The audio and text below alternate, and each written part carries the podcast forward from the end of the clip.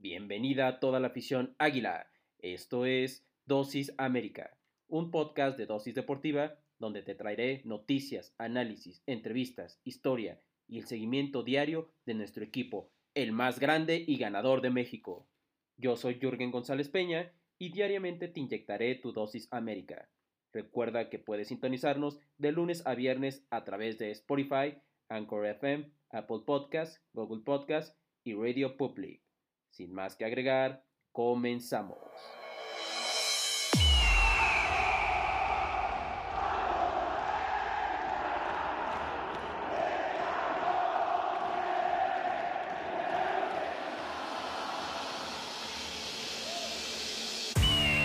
Hola, hola, muy buenos días, amables amigos, amigas. Ha llegado la hora, sí señor, el espacio de nuestras águilas aquí desde Dosis Deportiva, en un episodio más del equipo más grande y ganador de México.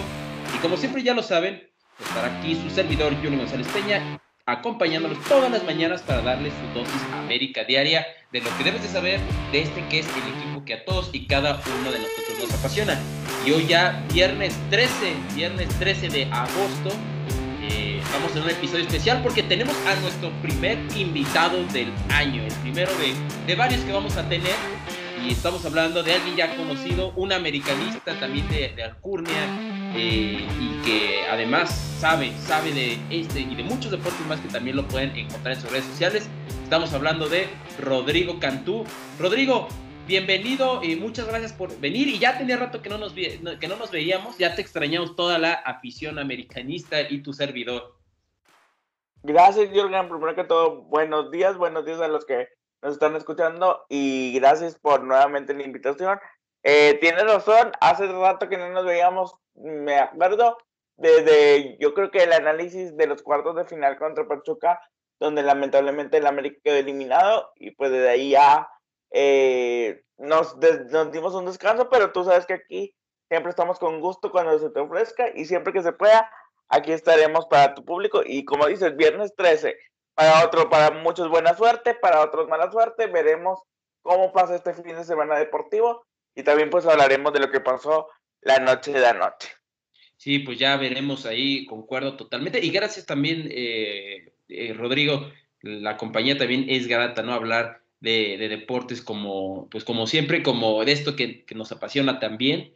Y sí, la última vez que nos vimos sí fue ese, en esos cuartos de final de, pues de la liga contra el Pachuca, en donde pues bueno, todos, termina, todos sabemos cómo terminó, cómo terminó, que, que creo que al final América se retiró como, si vaya, si perdía el América, así tenía que perder, o sea, prácticamente con, pues muriéndose en la raya en aquel partido, ¿no? Y creo que lo comentamos en su momento, pero hoy eh, abrimos en esas, esas noches mágicas de Conca Champions, regresaron y, y ahora pues bueno, eh, este compromiso, ¿no? Que se tiene y antes de, antes de empezar, ¿no? De empezar a hablar de lo que nos atañe con respecto al Club América y al Philadelphia Junior, yo quería preguntarte, Rodrigo, porque tiene mucho que no nos veíamos, ¿qué te parecieron los refuerzos del América? Que si mal no recuerdo, fueron eh, Chava Reyes, eh, Fernando Madrigal, y por ahí se me está olvidando otro, ah, Layun, Miguel Layun, y creo que fueron las tres incorporaciones eh, más sonadas, ¿no? De, del equipo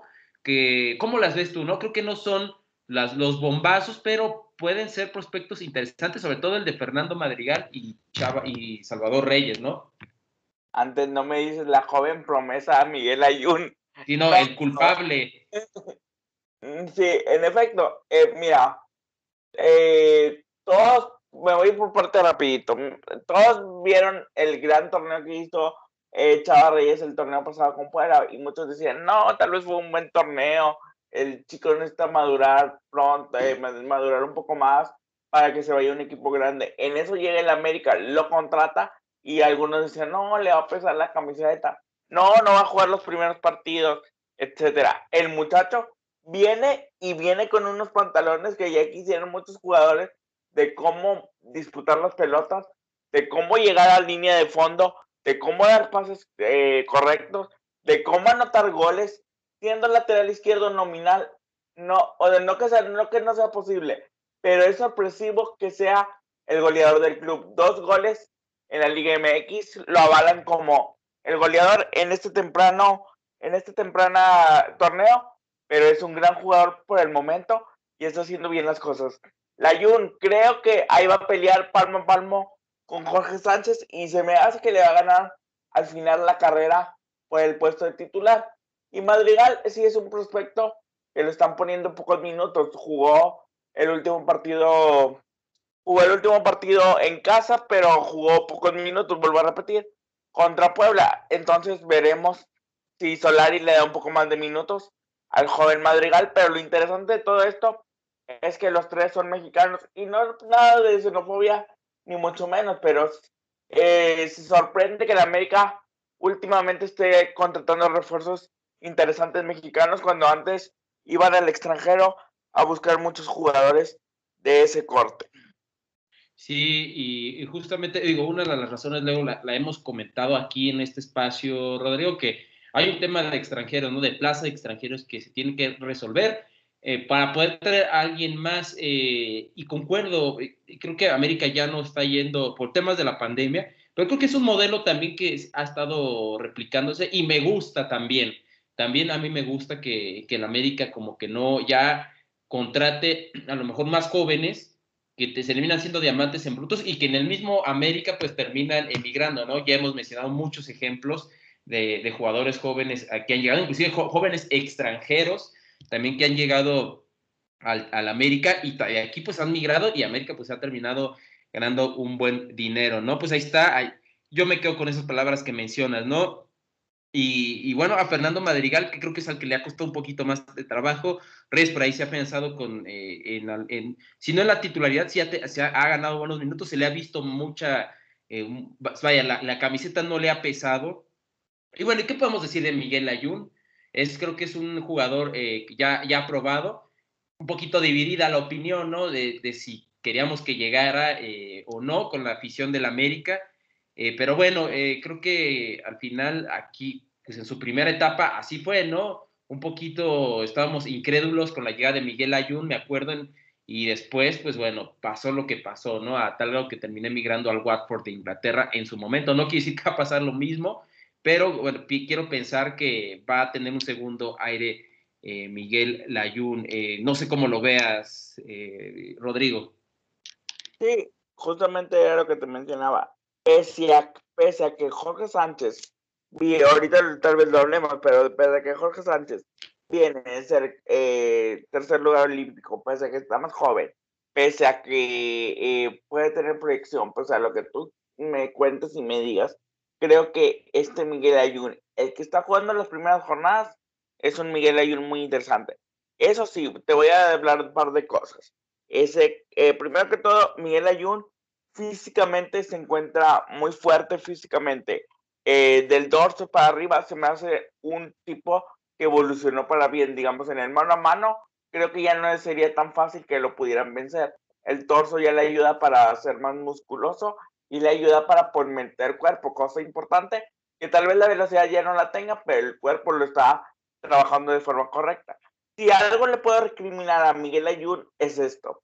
No sé si te acuerdas, en el partido contra Puebla del sábado, eh, una falta que comete Luis Fuentes fue a, eh, no me acuerdo quién, si a Aricelleta o a, o a otro jugador de Puebla. La verdad, en el medio campo le mete una patada. Eh, ya se había calmado, no se había calmado, pero digamos, sí, sí, una gresca y Miguel Ayun va a reclamar desde banda derecha a banda izquierda, donde no era su lugar, va a reclamar, va a empujar, obviamente le sacan amarilla y es una amarilla que regala absurdamente. Cuando, cuando tienes a un jugador como Jorge Sánchez, que en ese momento estaba en, en las Olimpiadas, en los Juegos Olímpicos, entonces sí es algo de llamar la atención que tal vez quiere representar su capitanía, tal vez con gritos y empujones, pero pues no, eh, que, que, sepa que él es capitán moral, pero que sepa que al equipo se lo va a agradecer más si está más minutos en el campo que si está amonestando o golpeando a los jugadores rivales. Concuerdo y, y, creo que sí, tiene que bajarle un poquito de rayitas. Es un jugador temperamental el temperamento ayuda, ¿no? Viene causado ayuda el tener personalidad en la cancha, pero cuando no está bien encausado, te puedes ganar tarjetas rojas que a la postre, pues terminas, terminas afectando a tu equipo, ¿no? Expulsiones, regalando tarjetas amarillas, penales, sanciones, ¿no? Que, insisto, terminan afectando al equipo directamente, ¿no? Concuerdo, ¿no? Pues ahí están, ahí están, eh, quería, ya, ya habíamos hablado un poco de los refuerzos, pero quería hablarlo con algún invitado, en este caso con Rodrigo, eh, ¿quién mejor que con Rodrigo para precisamente tener más opinión, una opinión, eh, una opinión más completa todavía de lo que de lo que han sido estos refuerzos, que América ha sido más inteligente, ¿no? En este tema de los refuerzos, no veo mal. No es que no nos gusten las bombas, por supuesto que nos gustan, pero eh, digo, creo que ha sido una metodología que ha funcionado. Y si te parece, Rodrigo, pasamos rápido a lo que fue el partido del Philadelphia Union correspondiente a la jornada de, eh, de semifinales de partido de ida. Hay que acordarnos que eh, pues cuando volvamos a jugar el de vuelta en Filadelfia, eh, vamos a estar gritando ¡Viva México! porque es hasta el 15 de septiembre el siguiente partido, eh, al siguiente mes va a pasar, pues no es, no es como que falte mucho, ya casi vamos para mediados de agosto, entonces bueno, ahí se va a pasar rapidito. Y vamos, te digo las alineaciones, Rodrigo, de lo que fue el Philadelphia Union, primero que nada con el arquero André Blake, en la portería. Fue un 4-3-1-2 lo que mostró eh, Jim Curtin, este entrenador que ha ganado un US Open eh, Cup eh, con el Chicago Fire ya en el lejano 2003. eso fue el, último, el último y el único título que ha tenido este entrenador.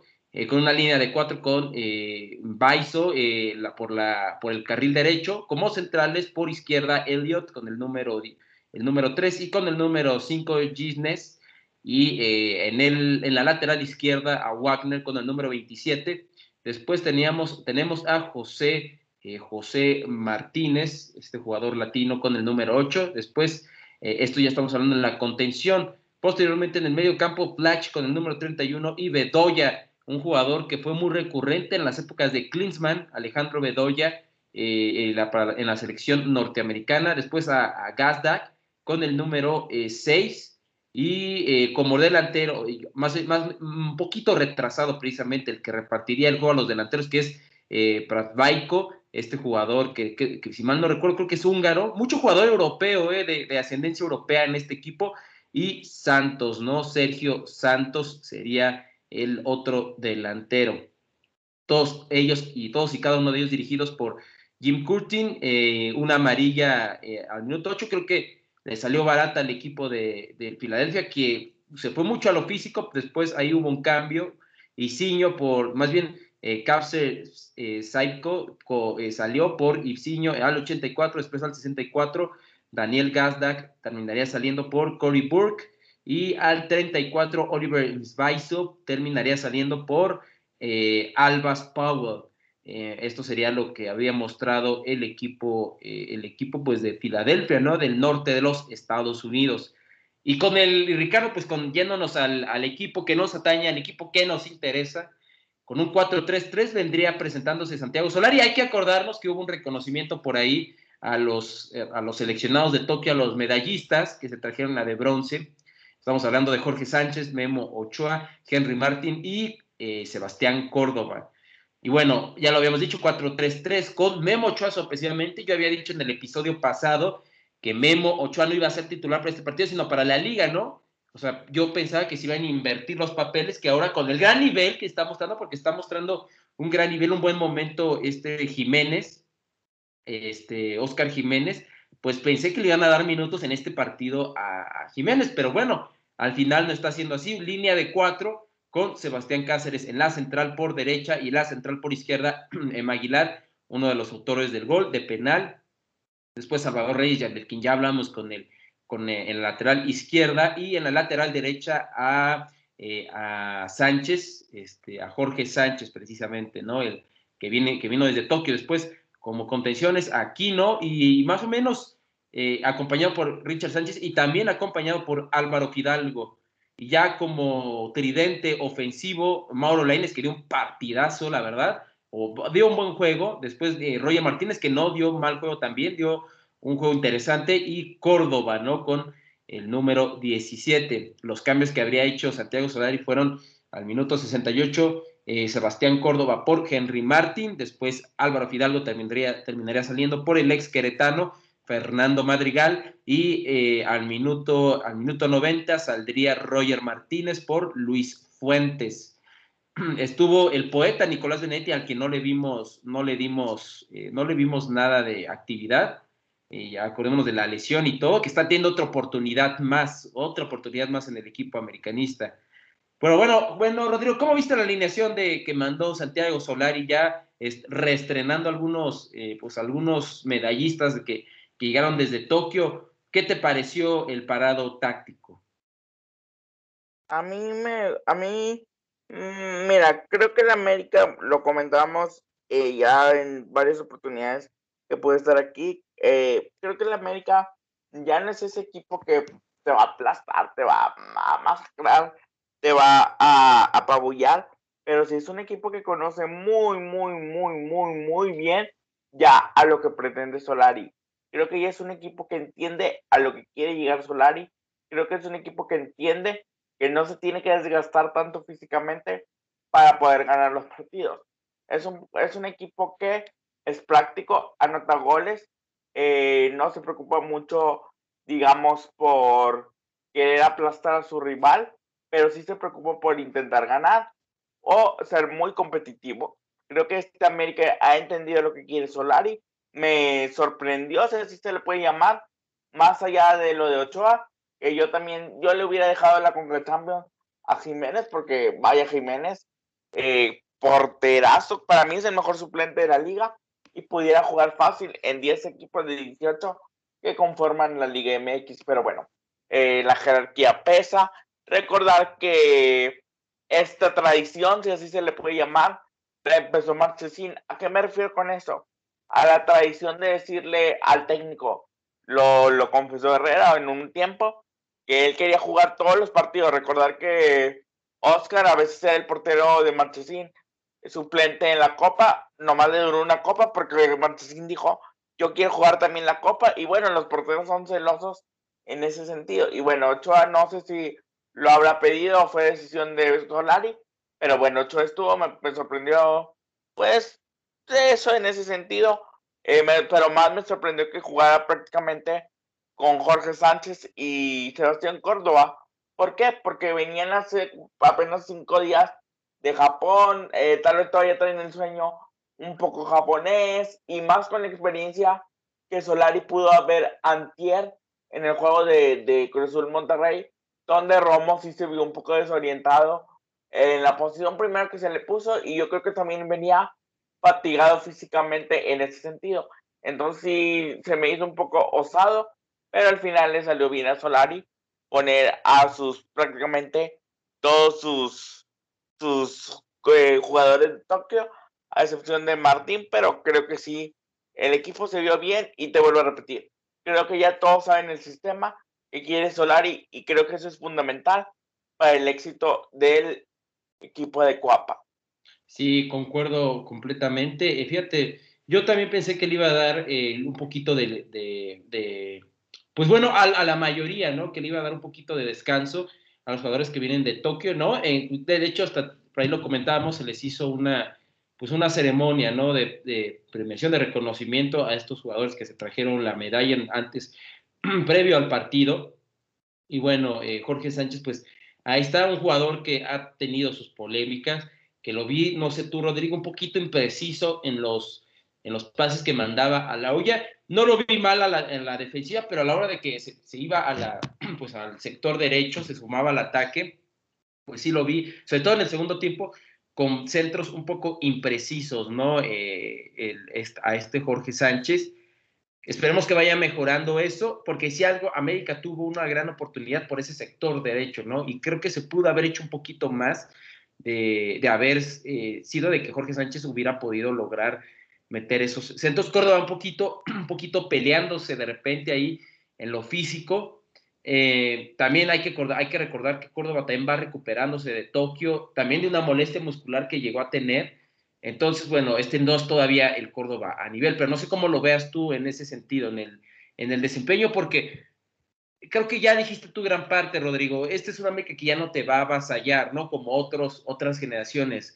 otras oncenas que hemos tenido, pero eh, al final eh, creo que, no sé, a veces hay un poquito, a, lo mejor así le gusta a y de repente veo, un poquito que se cede el valor, eh, no sé, un poquito impreciso, falta de profundidad, y hay que, hay que ser, aquí en este programa, somos americanistas de todo corazón, alabamos, enaltecemos a la América, pero también le damos cuando tenemos que darle y también somos críticos. Y, este equipo eh, creo que le ha faltado un poquito esa profundidad, esa, esa, esa, un poquito de creatividad, porque muchos de los goles, por ejemplo, el gol fue por ahí una genialidad de Richard Sánchez, ¿no? Del cachorro. Y luego el otro fue de penal. Eso es algo que ya hemos estado viendo con el América desde el torneo pasado con Solari, ¿no? Que no es un equipo que te genere paredes, eh, que te genere por ahí eh, ciertas triangulaciones que terminen eh, desarmando a las líneas defensivas de los rivales. No, este es un equipo que un contragolpe te lo puede aprovechar, un, equipo que en un tiro de esquina por ahí también te va a aprovechar una, una jugada táctica balón parado, va a ser muy peligroso, pero no sé cómo lo veas tú, Ricardo. Digo, Rodrigo, perdón. Sí, sí. No, no, hombre, no te apures. Sí, eh, Sí, América, y es que es difícil. Te puedo preguntar algo, Jürgen, ¿tú qué prefieres? ¿Ganar o jugar bonito? Si tú me contestas de ganar, creo que este América lo hace. sí, claro. Si pones jugar bonito, híjoles, ahí, como dicen, en gustos te rompen género. Entonces, sí es una, pues una balanza tienes que decantarte, decir, ¿sabes qué? A lo mejor mi, mi juego es así, y no es que esté bien o esté mal, simplemente es la fórmula que a mí me funciona. No me pidan tal vez que suelte a todos mis jugadores porque me siento inseguro atrás o siento que mis jugadores no podrían tener el recorrido de ir corriendo todo el campo. O sea, si pones en una balanza y dices, eh, por ejemplo, te voy a decir algo. Yo escuché justamente hace tres días una declaración del Chelis. Él decía, estaban hablando, no recuerdo de qué equipo, para qué te voy a echar mentira, pero se empezaron ahí, a, empezaron ahí, ahí a discutir en una conversación que estaba el Chelis y comentó, no, es que el, equipo tiene que siempre que pensar en, en gustar y en gustar y todo eso. Y entonces le dijeron, Chelis, seamos sinceros, eh, cuando te contratan a un equipo a ti de fútbol, tú no buscas en gustar, tú buscas en ganar. Y pues él dijo, no es cierto, yo busco siempre gustar. Y bueno, ahí cada quien es su decisión. Pero no creo que la América contrate a entrenadores simplemente para, ay, que, que guste, que guste, que guste. La América contrata para ganar más allá de cómo se dé. Se dio el caso con el turco Mohamed. Jugaba muy equilibrado, pero tampoco era explosivo. Entonces fue campeón y ahorita ya nadie se acuerda de ese tipo de detalles. Sí, eh, y, creo que, bueno, por esa parte, creo que se está haciendo bien las cosas, se está ganando y eso es lo importante. Yo prefiero que América gane a que juegue bonito y pierda, ¿no? Eh, definitivamente. Eh, y, bueno, en ese sentido no podemos decir, eh, no podemos dar como que la, la, contraria, o sea, vaya, no podemos estar en, en, desacuerdo. ¿Qué es lo que pasó en el partido, Rodrigo? Pues bueno, mira, tuvimos ahí algunas jugadas. Eh, por ahí ya al minuto 21 el Philadelphia Union empezó a tener la posesión del balón un poquito, pero tampoco el Philadelphia es como que haya, haya generado mucho peligro, ¿no? fue un equipo muy físico por lo que vimos. Roger Martínez por ahí, eh, más bien Roger Martínez, más bien el otro Martínez del Philadelphia, por ahí pues le, le, genera una barrida a Mauro Laines, que pues le pegaron bastantito. Eh, después pues también eh, hay un choque con Pedro Aquino, también un, equipo que pegó. No sé si ya a, este América le, tengan tomada la medida los equipos de CONCACAF, que es un equipo que sí baja el rendimiento y, lo vimos, empezamos a ver contra el Olimpia, desde el Olimpia, que sí es un equipo pues que, que, ha bajado el rendimiento o no sé, no quiero llamarle a chique porque no creo que sea chique, pero sí son jugadores que pues por lo que hemos visto en la cancha pues que si ve que le están pegando no son como a lo mejor otros equipos que quizá a lo mejor les pegan y, no es que peguen, pero meten la pierna fuerte también, ¿no? Como para dar a entender que pues no se les, no les va a intimidar, no les va a intimidar la otra, la oncena contraria, pues metiendo pie fuerte. No creo que, hay ciertos jugadores pues que no, no son así, no estamos diciendo que queremos que sean así, pero sí ha sido una, una más bien una constante que he visto en los últimos juegos, o sea, contra el Portland también lo vimos así, bueno, con el Olimpia empezó esto, eh, y con el Philadelphia Union también vi un poquito de, de, pues, de golpes y todo, eh, van a decir mucho, muchos, no, esto es juego de no sé qué, y así se, yo no creo que sea por más que sea juego de caballeros y de mujeres, etcétera, al final esto, digo, no, no muestras autoridad con generando un juego muy ríspido, ¿no? Al contrario, si quieres mostrar autoridad, mete goles. Eh, eh, así le puedes pintar la cara al rival. Pero bueno, eso es lo que noté. Eh, también pues, Jorge Sánchez, ya lo habíamos dicho, que los, los servicios de, la banda derecha pues no eran tan, no era no eran tan inquietantes. También, pues bueno, inclusive por la banda izquierda, el Union también estaba, el Philadelphia Union estaba metiendo un poquito de, no, no, no, no peligro, pero por ahí también estaban desempeñándose de una manera distinta, están teniendo oportunidades. Y bueno, después viene al 79 el gol de Emma Aguilar por un, penal, un gran pase previo de Álvaro Fidalgo. Si mal no recuerdo, eh, no sé si fue a.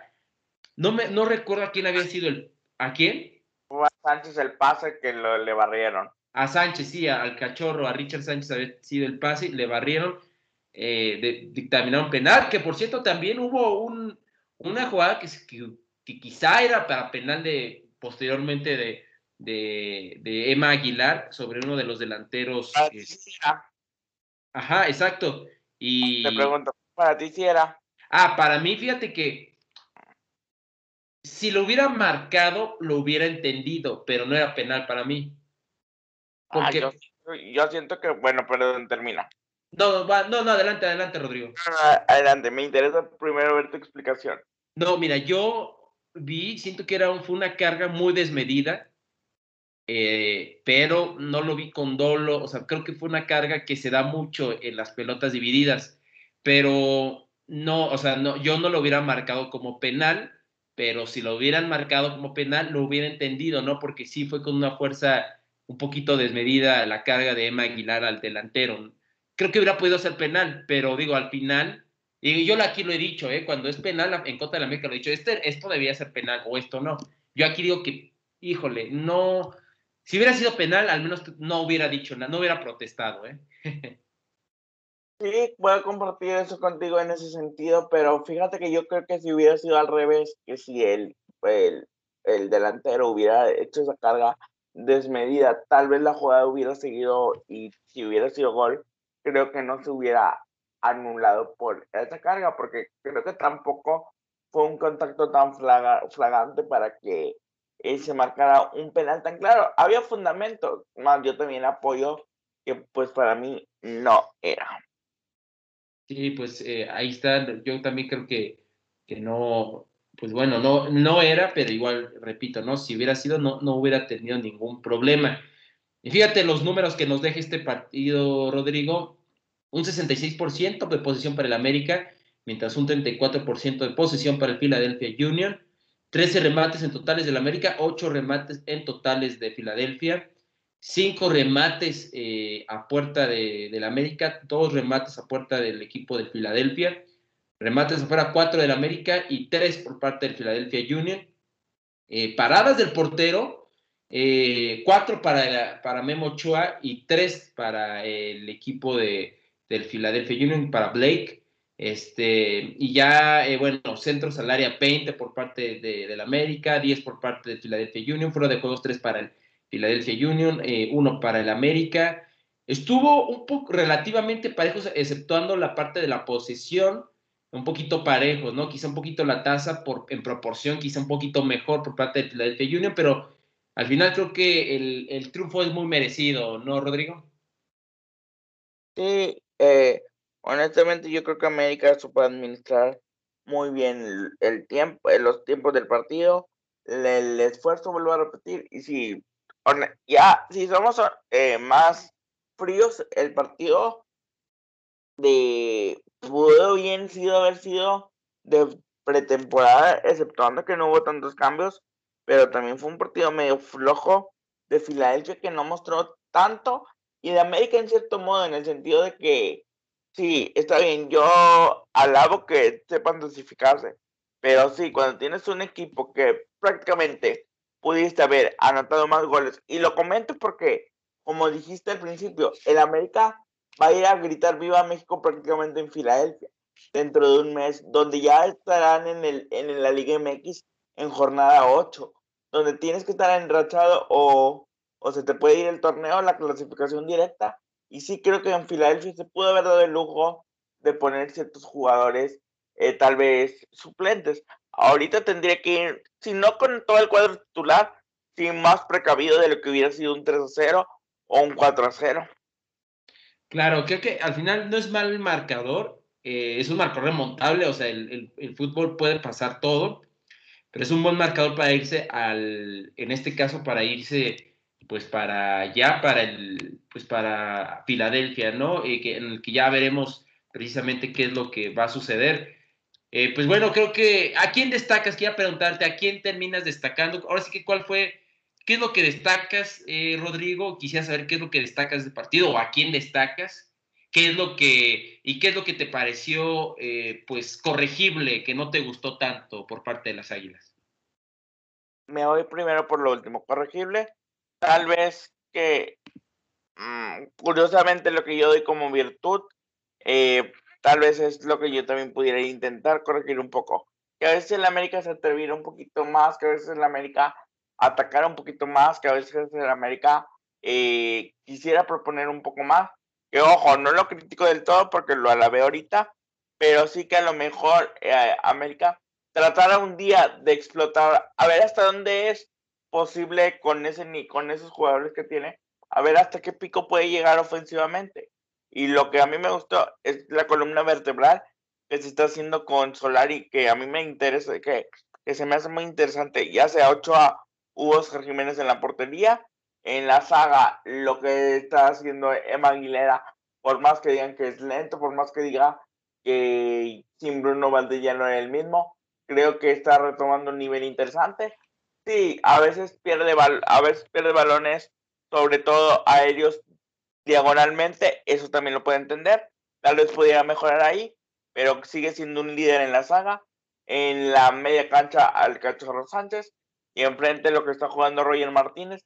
Creo que es el mejor Roger Martínez que se ha visto con América, pese a que no anota tantos goles, pero sí es más participativo, si corre más, si toma más el balón, si intenta generar jugadas de peligro, generó el penal contra Puebla, generó una jugada muy interesante la noche de anoche, muy similar de cómo se da la media vuelta y corre por la banda derecha.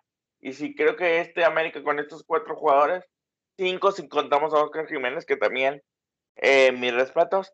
Creo que hasta el momento América puede estar confiado. Y más si le agregas que tienes a un Sebastián Córdoba que cuando flota la lámpara es único y cosas así. Entonces esta América sí es positivo a mi entender. Sí, eh, creo que el balance es positivo. Eh, y justamente, bueno, la liga pues empezó un poquito flojito, ¿no? Ya que la mencionaste, Rodrigo, se empezó un poquito flojito, creo que se va un poco de menos a más. Y hablando de la liga, bueno, ahí está antes de, pasar al tema de la liga, porque también tenemos la previa de lo que va a pasar entre un juego, un partido que tiene historia, América y Atlas, los enfrentamientos entre América y Atlas son, son interesantes.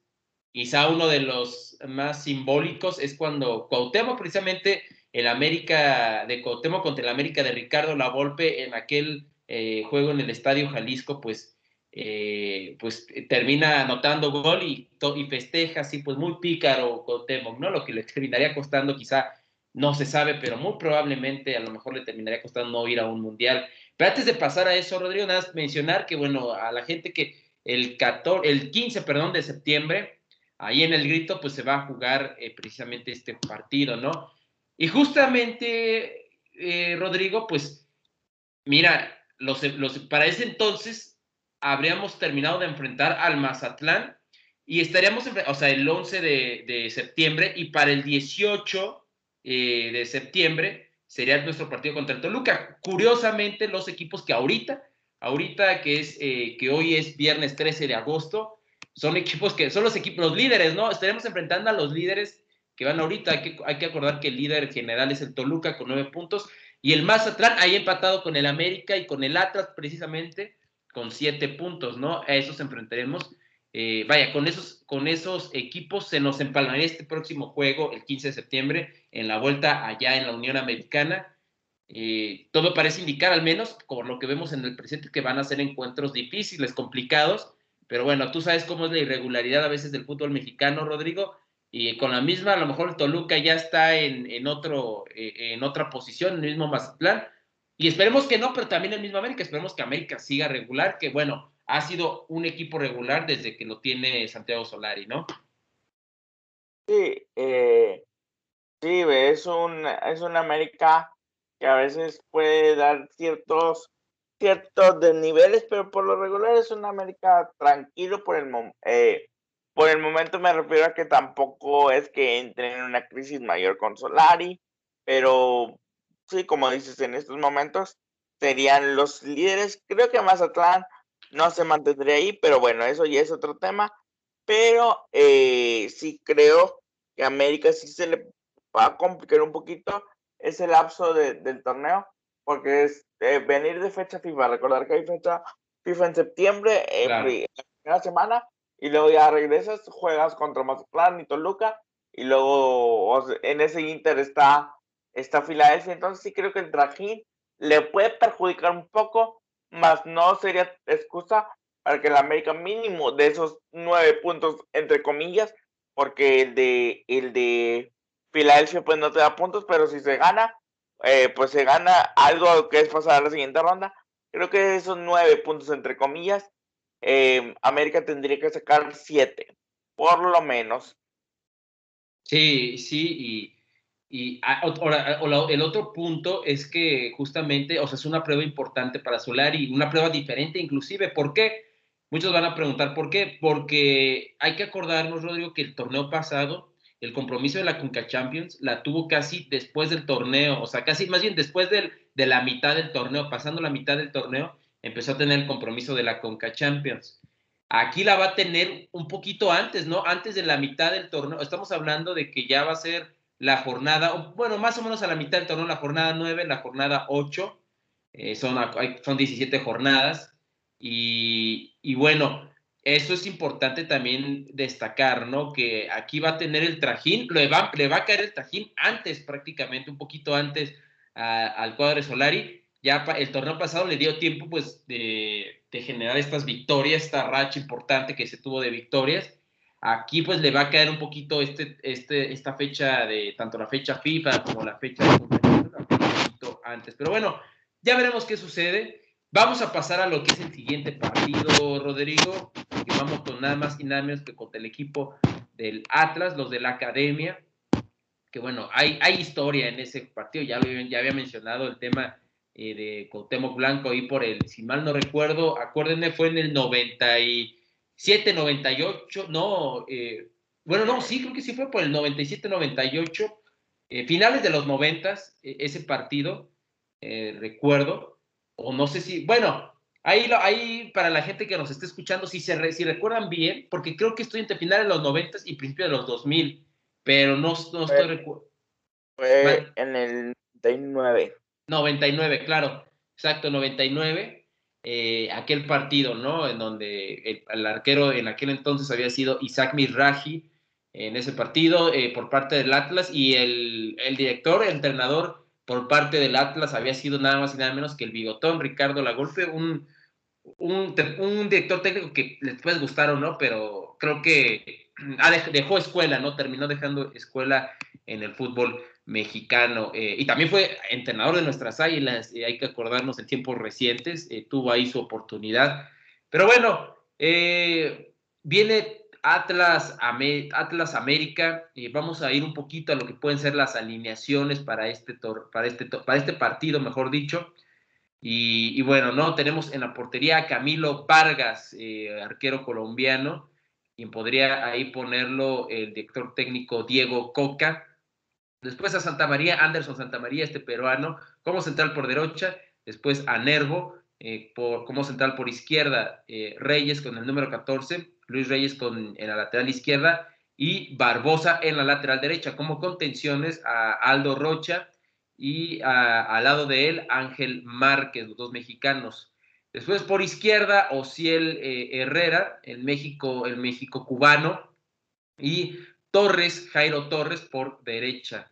Eh, esto sería la, mitad del campo en los extremos, eh, mejor dicho. Y después Julián Quiñones, Julián Quiñones con el número 33, un poquito retrasado de, la punta, quien es nada más y nada menos el ex, el ex Santos, es Julio Furch, que es el goleador de este equipo con dos goles en este torneo.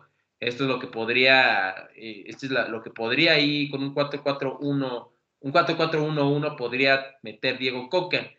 ¿Qué es lo que puede pasar con el equipo más grande, eh, con Santiago Solari? Bueno, yo, ahorita me dices tú, Rodrigo, lo que puede pasar sobre todo aquí. Yo quiero pensar que aquí le va a dar minutos a Jiménez y va a descansar a Ochoa. Y para, la siguiente, para, la siguiente, para el siguiente juego, cotejo, sí va a dejar que, Jiménez, que Ochoa retome la titularidad en liga.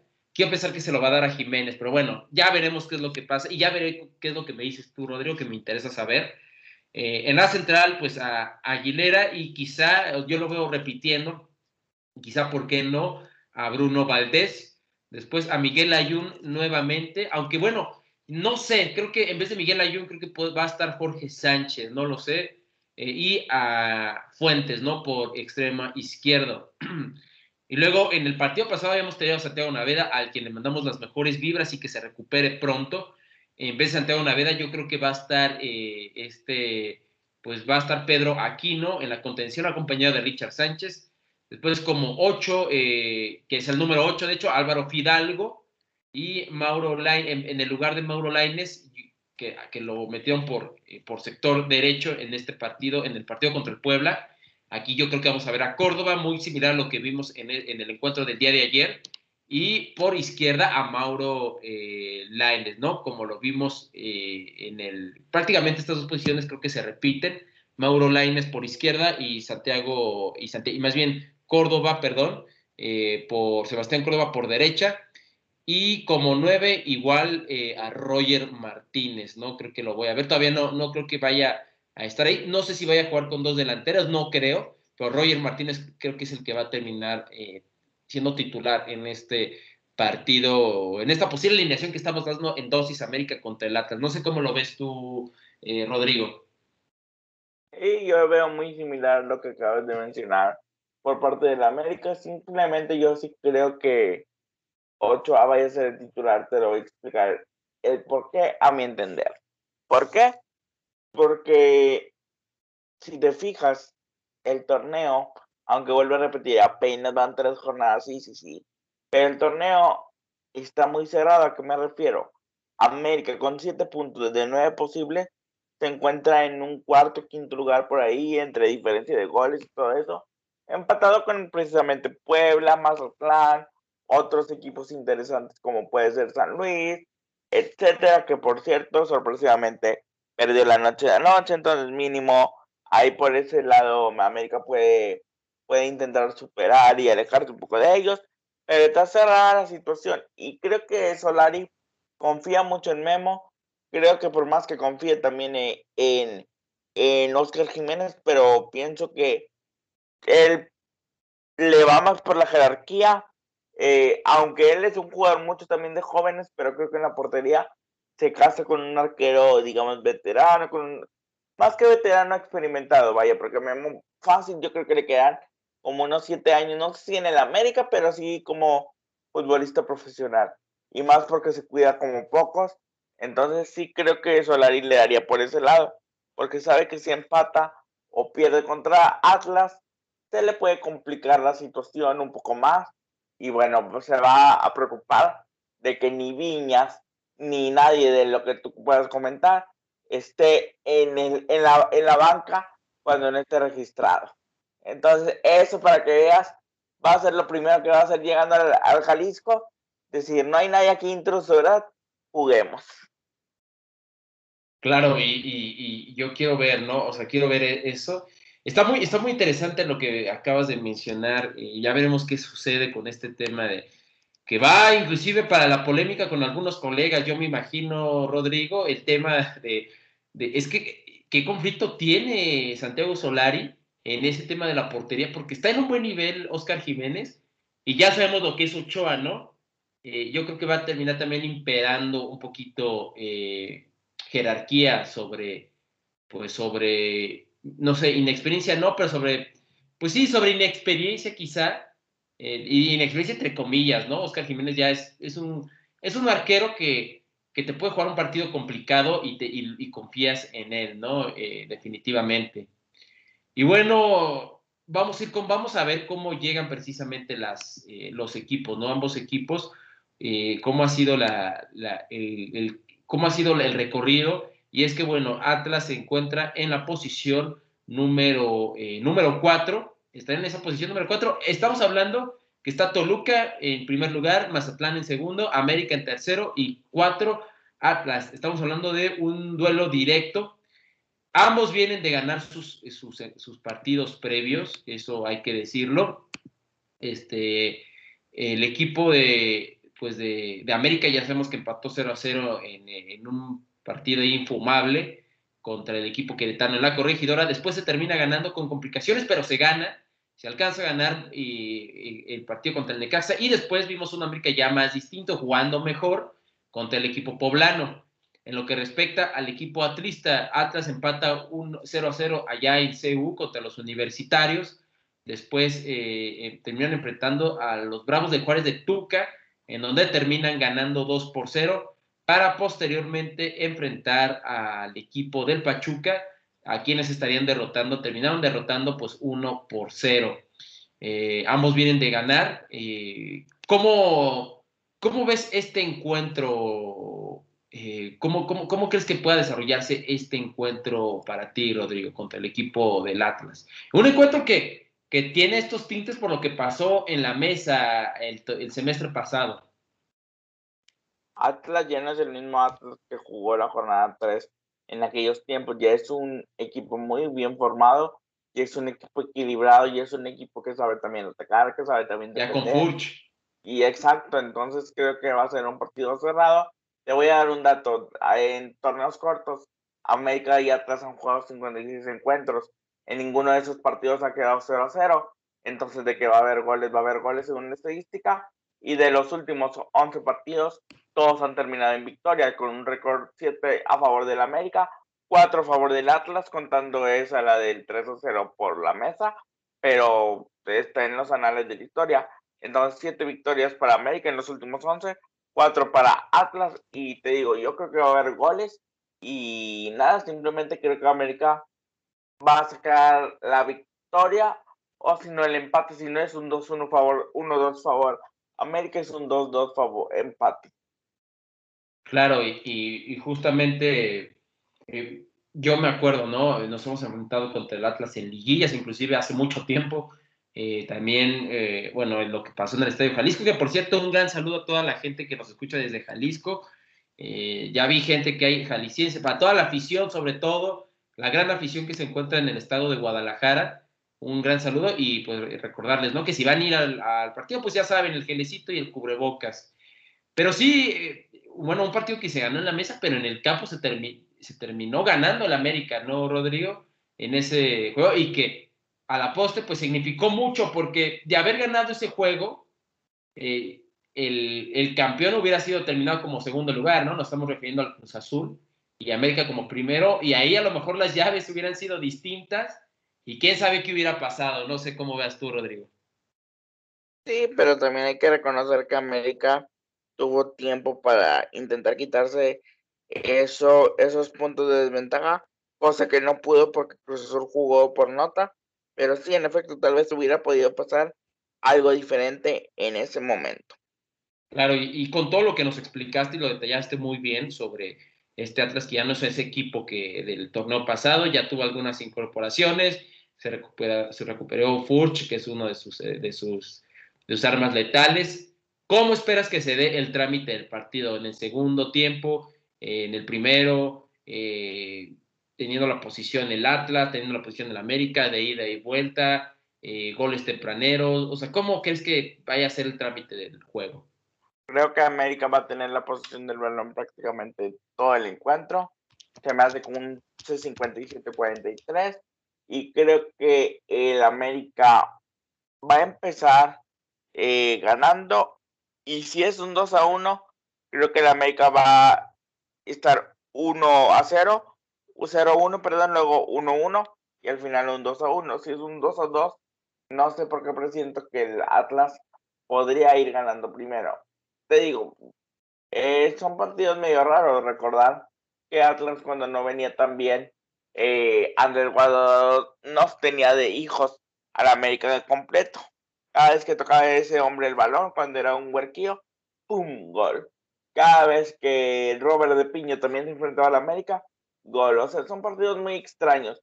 Por más que todos podrán decir, Atlas, no, Atlas se le complica al América en casa, en, en de visita, como sea, y pues veremos a ver qué pasa. Pero sí creo que va a ser un partido complicado. Sí, un partido ahí complicado, definitivamente. Ya hablabas que ya ni me quiero acordar de esa época, ¿no? Donde Atlas tenía siete hegemonías, sabía cómo jugar en el Azteca. Hoy es diferente, eh, de hecho creo que las estadísticas favorecen al América, pero bueno, grandes juegos se han, se han gestado entre estos dos. Y quería preguntarte también, ¿quién crees que sea factor clave de los jugadores del América para poder sacar este triunfo, eh, este triunfo ante el equipo de la academia? Creo que Sebastián Córdoba va a seguir con el nivel impresionante que ha tenido y creo que la velocidad de Roger Martínez va a poder ayudar en esta situación. El de tener el balón de Sebastián Córdoba y ser el jugador pensante, más la velocidad de Martínez, creo que es una combinación que América va a necesitar el domingo. Perfecto. ¿Y, y qué, cuál crees que sea la, el área de, que tiene que cuidar más bien el América en contra del Atlas? La defensa, la defensa sí preocupa. La defensa eh, a Necaxa le llegó nueve veces, de esas nueve veces prácticamente nueve fueron de peligro y creo que Atlas ha sabido manejar sus tiempos, con Purs ha sabido jugar de mejor manera, entonces sí es la defensa y pues nada, esperemos a ver qué sucede. Claro, no, sí, eh, pues a, ver, ojalá y ya por último, mira, te, te, voy a dar mi pronóstico, mi pronóstico de este, de este juego. Creo que va a haber un 2-1 favor América. Muy bien. Vamos muy similar por lo que pensamos. Pensamos más o menos lo mismo. Ojalá y así sea. Y si no, sería para que América aprendiera que aunque viene jugando práctico, pero necesita mejorar si es que llega a perder el domingo. Totalmente, esperemos que no. Eh, ojalá y se llegue a ganar. Eh, pues ahí el domingo, pues hay actividad ahí el domingo. El lunes juega la, la femenil también. El lunes vamos a tener ahí encuentros de la femenil. Pero por cierto, antes ya de irnos, de despedirnos, eh, Rodrigo, vamos ahí de declaraciones por parte de, Santiago Solari a lo del día de ayer, este, los cuales, pues bueno, vamos a leerlas textualmente, ¿no? Y platicaremos previa antes de irnos eh, y de terminar este episodio de la semana y de cerrar este bonito viernes. Eh, vamos a ver qué es lo que dijo Santiago Solari, ¿no? Porque ya en su declaración menciona lo siguiente.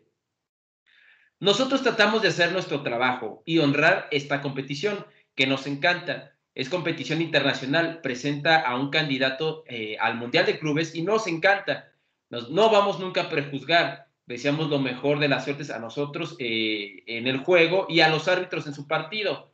No hemos sido afortunados en eso, refiriéndose al arbitraje, pero no solo voy a achacar, eh, no voy a no solo voy a achacar a ninguna predeterminación, Esperemos que esa balanza se equilibre y sea neutral como debe de ser en un deporte tan bonito como este. Hemos tenido algunas facilidades en aquel partido con Olimpia, eh, como Chucho, que demoró y mucho y, esta, y esta regresó a Córdoba, que pues que lo perdimos dos meses. Está claro que apostamos por la salud de los jugadores y eso debemos estar de acuerdo. Esto es lo que mencionaba Santiago Solaya. Aquí está haciendo un poquito énfasis en lo que es el arbitraje. Ya me dirás tus opiniones, Rodrigo, porque mencionó lo siguiente también. Este, nosotros aspiramos a competir para ganar. Es nuestro objetivo. Primero hay que focalizarnos en esto. Tenemos una semifinal y respetamos al rival. Filadelfia ha hecho un gran eh, torneo. Su técnico tiene 10 años en el cargo y no es fácil. Lo felicito por eso. Eh, tendremos mucho respeto, pero saldremos a ganar en el partido de vuelta.